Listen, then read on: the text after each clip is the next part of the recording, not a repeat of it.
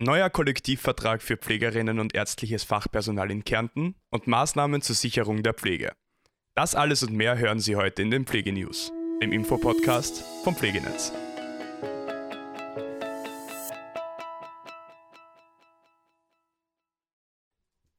Pflege und Ärzte in Kärnten für neuen Kollektivvertrag. Pflegekräfte und Ärzte der vier geistlichen Krankenhäuser in Kärnten setzen sich für einen neuen Kollektivvertrag ein da der aktuelle Vertrag seit 30 Jahren besteht.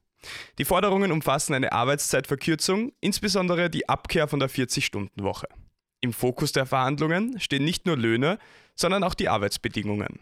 Die 1800 Beschäftigten fordern eine Pausenregelung und eine Angleichung an die Arbeitszeitmodelle der Landeskrankenhäuser. Ärzte und Ärztinnen, die bisher durch Einzelverträge abgedeckt waren, streben eine vergleichbare Regelung wie bei der KABEC an. Betriebsversammlungen wurden bereits abgehalten, um die Forderungen zu betonen. Obwohl die Verhandlungen am Mittwoch ohne Ergebnis unterbrochen wurden, wurden konstruktive Gespräche verzeichnet. Weitere Verhandlungen sind für den 13. Dezember geplant. Projekt zur Sicherung der Pflege im Außerfern. Die Region Außerfern präsentiert sich stolz als Musterbezirk für Pflege.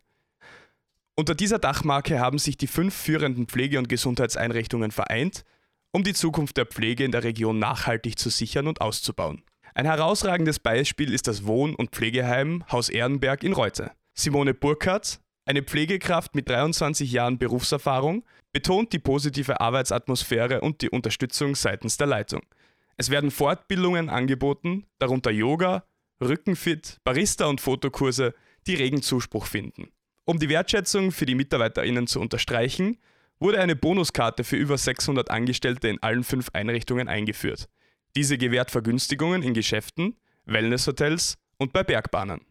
Die Führungskräfte legen großen Wert darauf, die Bedeutung der Arbeit der Pflegekräfte anzuerkennen und optimale Rahmenbedingungen zu schaffen. Das Projekt sieht auch in die Zukunft und startet eine Social-Media-Kampagne, um qualifiziertes Personal im Ausland zu gewinnen.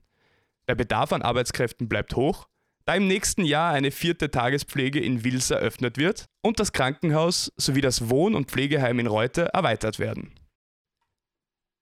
Spezielle Ambulanzen sollen Krankenhäuser entlasten.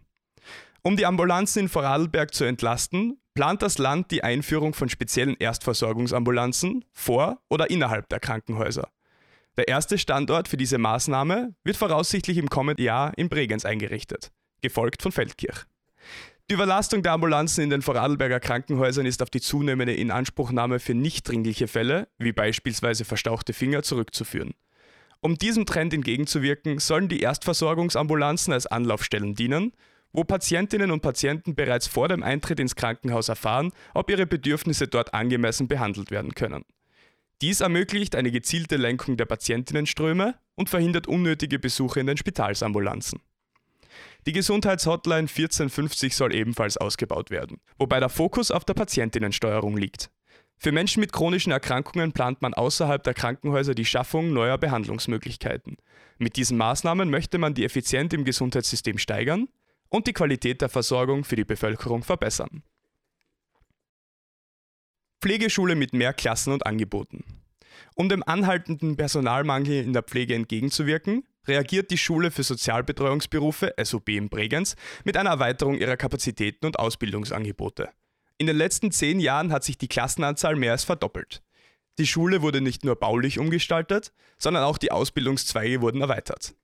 Besonders positiv wird die Einführung der gedehnten Ausbildung aufgenommen, die nun statt in zwei Jahren in drei Jahren absolviert wird. Diese Variante richtet sich an Menschen mit kleinen Kindern, Migrantinnen und Migranten, die die deutsche Sprache langsamer erlernen, sowie an Personen, die Angehörige pflegen und sich zusätzlich qualifizieren wollen. Die angehenden SozialarbeiterInnen erhalten eine umfassende Ausbildung in der Alten- und Familienarbeit. Die Direktorin betont, dass Sozialbetreuung weit mehr als nur Pflege bedeutet. Die Studierenden lernen Menschen in Ausnahmesituationen zu begleiten, zu unterstützen und gegebenenfalls zu pflegen. Viele Studierende haben bereits eine Ausbildung in einem anderen Beruf und orientieren sich neu im Sozialbereich. Die SOB zeichnet sich durch einen bunten Mix aus Altersklassen und Kulturen aus. Lehrerin Birgit Gieselbrecht-Lanz betont das besondere Potenzial dieser Vielfalt, da unterschiedliche Sichtweisen zu anregenden Diskussionen führen. Aktuell besuchen 250 Menschen aus 20 Nationen die SOB. Das waren die Pflegenews für diese Woche. Um aktuelle Nachrichten nicht zu verpassen, folgen Sie uns auch gerne auf Facebook, LinkedIn, Instagram, Twitter und Blue Sky. Vergessen Sie nicht, den Podcast zu abonnieren, um keine neue Folge mehr zu verpassen. Alle Quellen und wichtige Links finden Sie wie immer in den Show Notes. Vielen Dank fürs Zuhören und eine schöne Woche.